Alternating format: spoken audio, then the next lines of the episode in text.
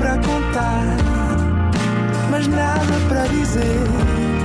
Era contigo que queria estar, era sem ti que queria viver. Olá, sejam bem-vindos a mais um Nada de Mais. Comigo hoje tenho um excelente convidado, Bruno Ferreira. Olá. Olá, olá, olá, olá, olá, olá. Bom, prefere cadernos de argolas ou de capa preta? Bom, eh, independentemente da cor da capa do caderno, neste caso preto, eu vou preferir sempre um caderno sem argolas relativamente a um caderno com argolas, independentemente da cor da capa de ambos.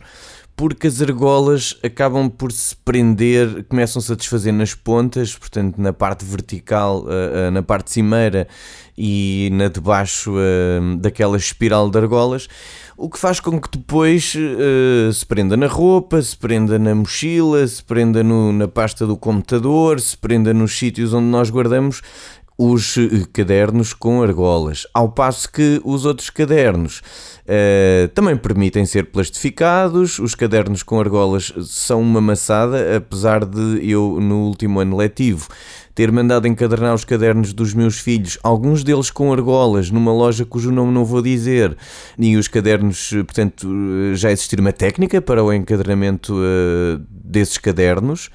Encadernamento ou encadernação? A encadernação desses cadernos, eh, mas ainda assim, daí a pouco tempo estavam eh, desfeitos, eh, porque evidentemente não fica bem acoplada a capa plástica à, à espiral metálica que une as folhas e as capas, a capa e a contracapa desse caderno. Ora, relativamente a isto, é muito mais fácil andar com um caderno sem argolas seja ele de capa preta, verde ou branca ou azul, e até é mais fácil encadernar esse caderno, uma vez que ah, vai haver uma ah, aderência muito maior da capa plástica à capa de cartão ou de papel mais rígido e contracapa, respectiva, do caderno ah, sem espirais.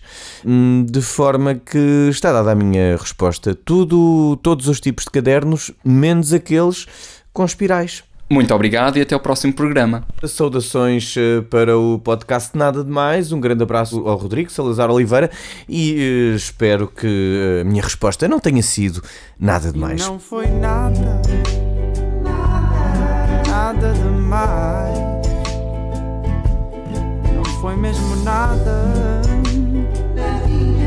nada demais. Mais.